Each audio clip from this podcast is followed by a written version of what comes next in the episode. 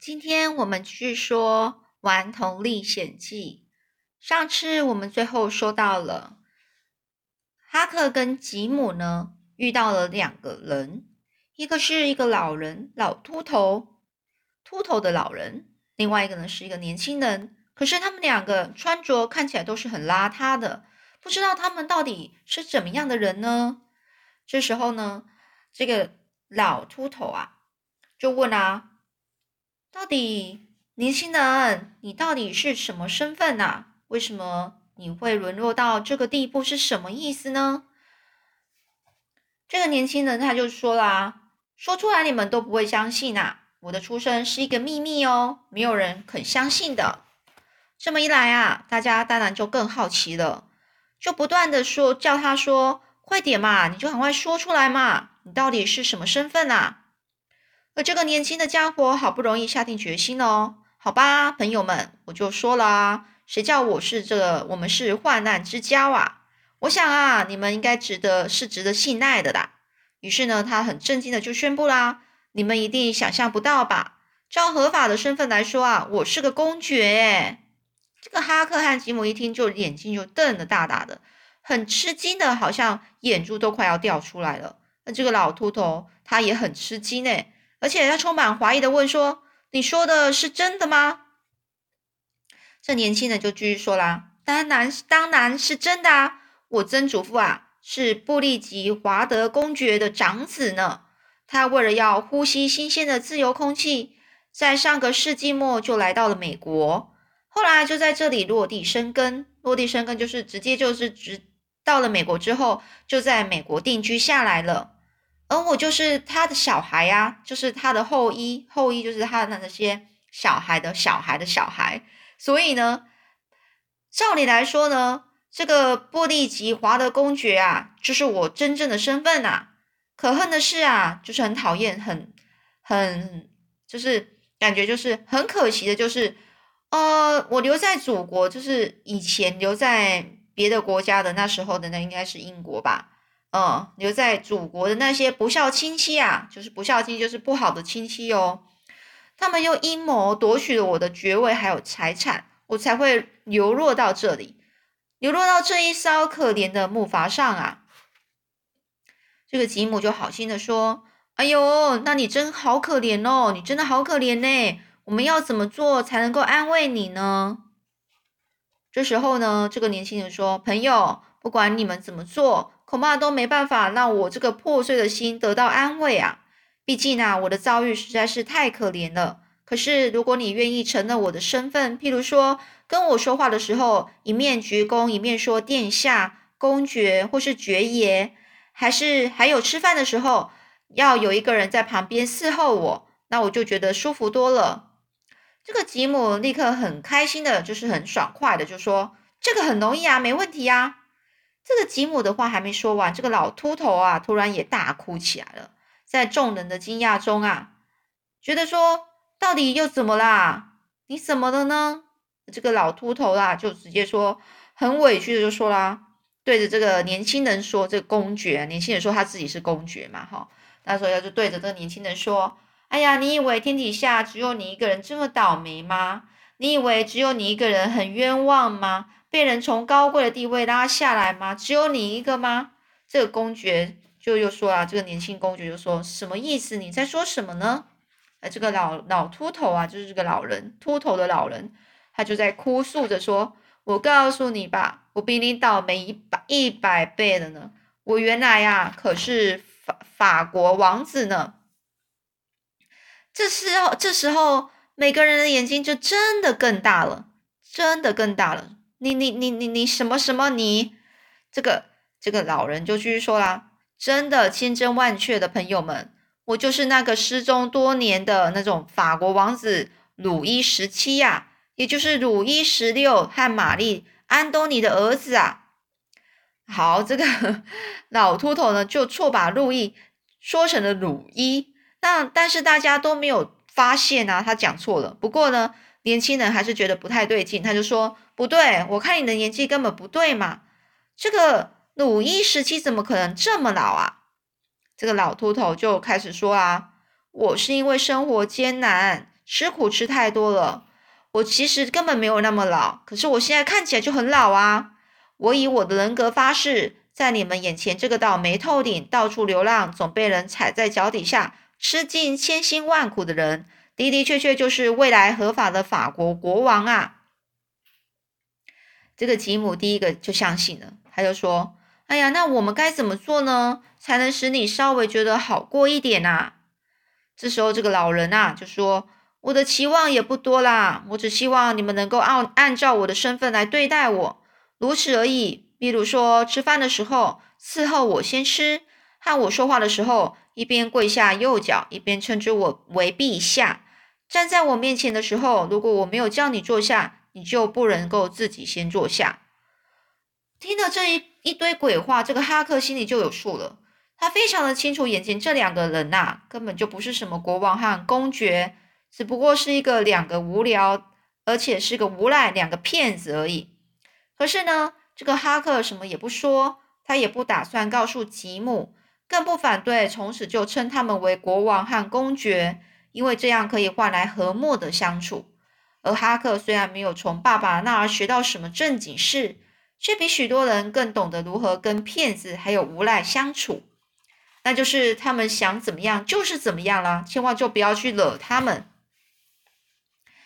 于是呢，这个国王和公爵啊，就陆续问了哈克许多问题。他们最好奇的是，为什么哈克和吉姆总是在夜晚的时候才能赶路呢？白天则把木筏都藏藏起来？难道吉姆是一个逃跑的黑奴吗？这个哈克故意夸张的说：“天哪，黑奴会往南方南方逃吗？南方？”他就说：“往南逃。”哦，国王和公爵想一想，也对啊，南。南方啊，就是会去，呃，他们就会买卖一些奴隶，很严重啊。北方呢，就是反对，呃，大部大部分呢，就是反对买卖奴隶的。如果是一个逃跑的黑奴啊，应该是往北方走啊。所以呢，这个国王说，我还是觉得有点不太对劲呢。你们可可必须要把这件事情好好说清楚啊。这个哈克很震惊的说，好吧，是这样的。我老家啊是在密苏里州的派克县啊，我是在那里出生的。本来我家人人口还不少，但是自从一场火灾之后呢，全都死光了，只剩下我爸、我还有我，还有四岁的弟弟艾克。爸爸打算呢，就带我们到下游去跟一个叔叔一起过日子。而我这个叔叔呢，在纽奥良那边呢，大概在那个纽奥良下游，就是七十多公里的一个河边呢，有一块巴掌大的土地。于是呢，爸爸呢就卖掉了这所有一切，还清的欠债，最后只剩下十六元和我们的黑奴吉姆了。你们知道吗？我们是靠这一点钱想坐船旅行，没没有想到啊，刚好那时候河水涨了。爸爸在河里捞了这这个这捞到了这个半截木筏，决定要碰碰运气。于是呢，就和吉姆一起把木筏修一修，准备就坐这个木筏去纽奥良去。所以呢，这个国王问：“那你为什么现在只剩下你们两个呢？你爸还有你弟呢？”这时候哈克又说：“哎呀，这是运气不好啊！有一天晚上，我们被一个毫不讲理的一个大轮船给撞上了。”只好赶快跳水求生啊！结果我和吉姆呢，很幸运的逃过了这个大难。但是爸爸那天晚上刚好就喝多了，艾克又那么小，于是他们就掉到水里，就再也没有浮起来了。接下来的日子就变得更难了，老是有人欺负我是一个小孩，又硬说吉姆是黑逃跑的黑奴，想把他抢走。不得已的状况下，我们就只能改成白天休息，晚上再赶路。这时候，那老人说：“哦，原来是这样啊！”而听哈克脸不红气不喘的胡说了这么一大堆，国王和公爵似乎看起来是相信了。于是呢，他们两个就很豪气的就说啦，就很有自信的，好好的就说：“没关系，那以后有我们照顾，保证没有人敢再欺负你们了。”那他们说的很好听啊，实际上不但没照顾什么，反而呢。还抢了哈克和吉姆在小木棚里的那两个床铺啊，而哈克的床铺就是个草垫，吉姆呢则是用玉米外皮的外皮做的垫子。这种垫子里总会掺着玉米的碎一些小碎小碎小碎子那碎片。好呢，躺在上面呢，它还会有点刺刺的，会有点痛。翻身的时候，那些那些壳壳子，那玉米壳呢，也会噼里啪啦作响，像在一堆干树叶上打滚。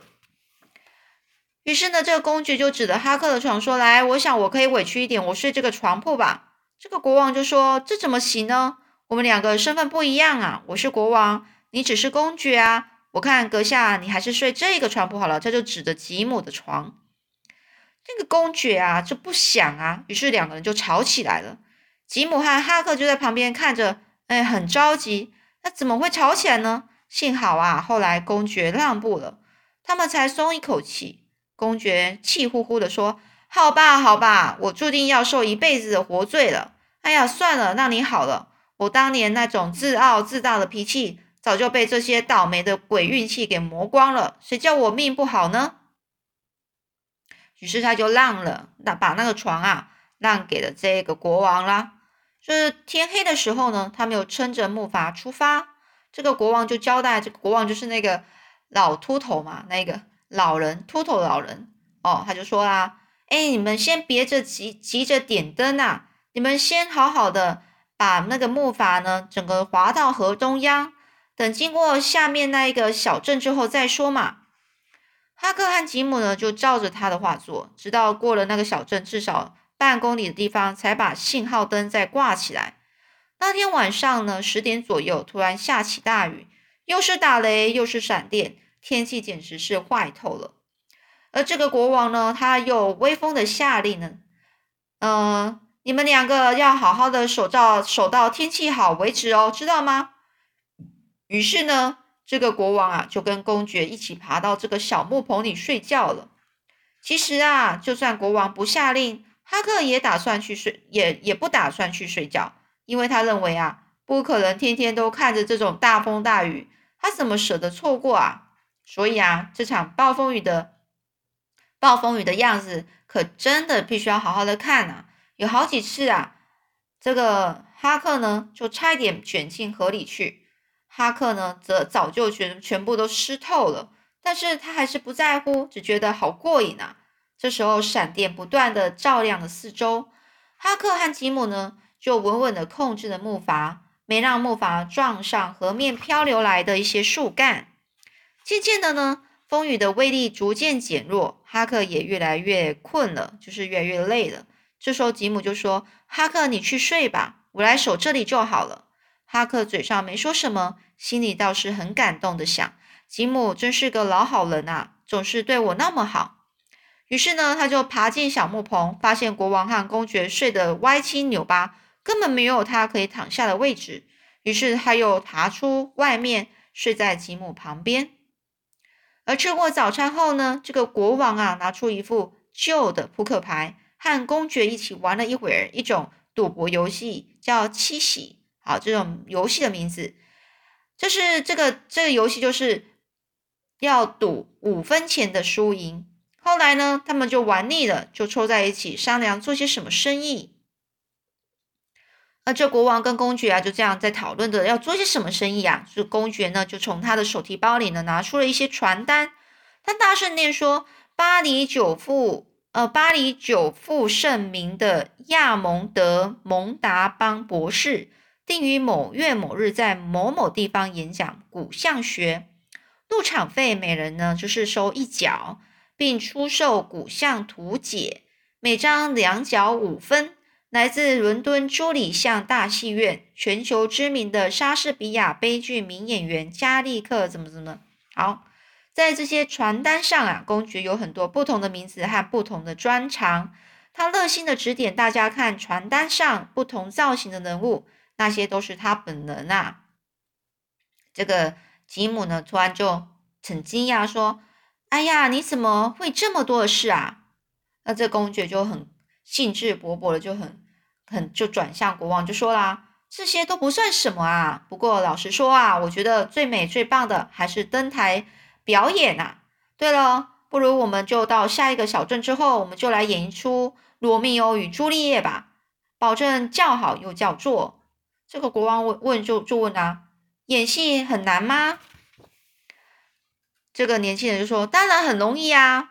那国王就说，那也好啦，反正我本来也想做一些新鲜事。可是谁是罗密欧，谁又是朱丽叶啊？我根本就不认识啊！那是什么样的故事啊？所以这公爵呢，大致就讲了一下这个故事内容，接着就说：“来，我向来啊是演惯了罗密欧，就是他都平常都是演罗罗罗密欧的。那不然这个他就跟那个国王那个老秃头就说：那你干脆就演朱丽叶吧。这个时候啊，这个国王这个老秃头啊就说。”照你来说啊，故事内容朱丽叶是个年轻的女孩子，诶要我这个老头来演，是不是太怪啦？好，那接下来又是怎么样的故事呢？我们下次再说喽。